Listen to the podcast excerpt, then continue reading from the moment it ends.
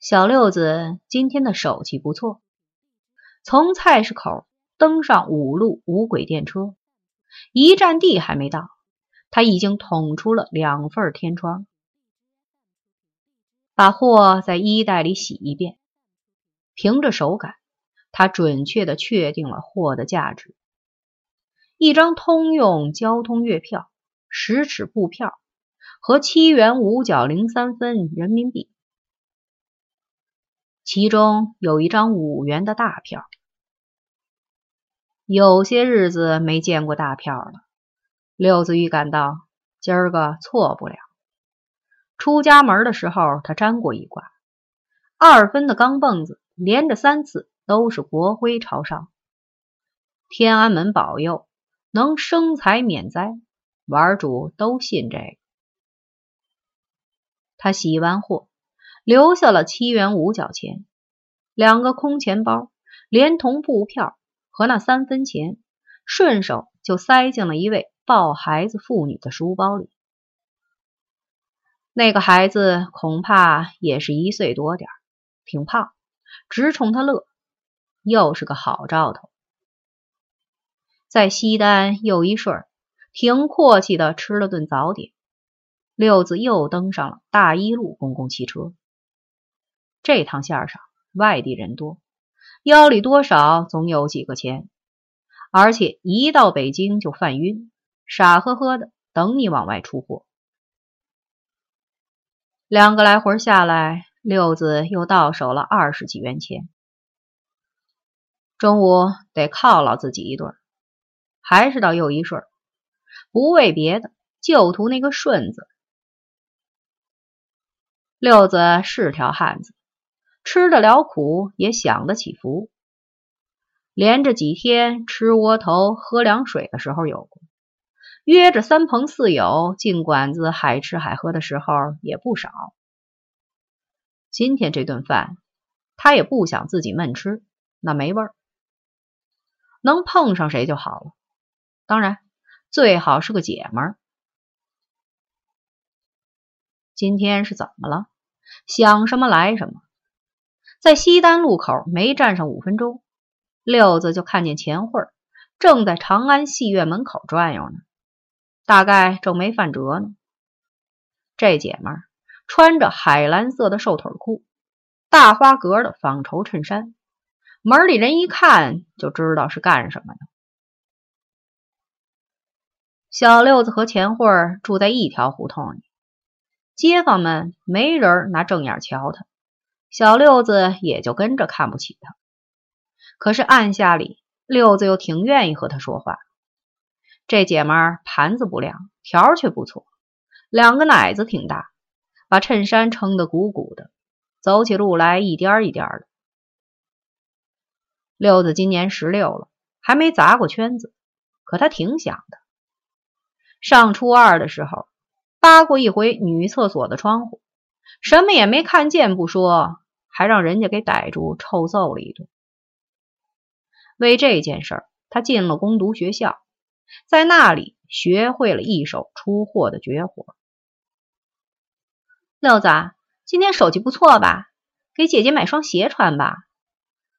钱慧塞了一嘴巴羊肉条，油汁顺着下嘴唇往下淌。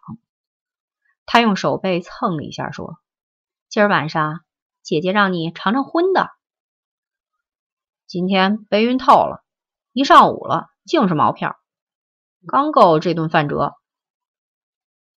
钱慧儿是头一次向他开口，按说怎么着也得冲一回阔，可是不行，六子的钱必须给大哥留着，大哥有急用。今儿是三号，事业单位开工资，下午。姐姐陪你溜两趟，保准你能碰上大货。钱慧儿是不懂装懂，五路五轨沿线的中央机关都是三号发工资，每月这一天的下班时间，佛爷们都能把公共汽车挤满了，玩主们也都在沿线各车站把着，等佛爷把货送到手里来。所以小六子。从不凑这个热闹。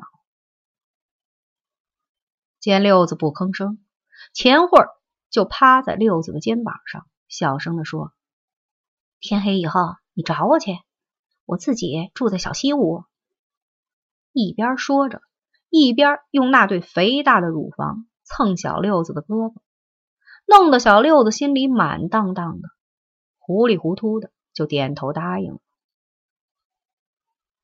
吃过饭，六子带着钱慧蹬了两趟大一路，出了四份货，不到十块钱。看看时间还早，就拐进中山公园。进公园的时候，六子还想动个心眼儿，把这个圈子甩了。他实在不愿意再上五路五轨了。中央机关大都在西单以北，那是北城玩主的地界。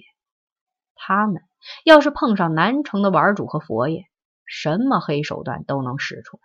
特别是现在，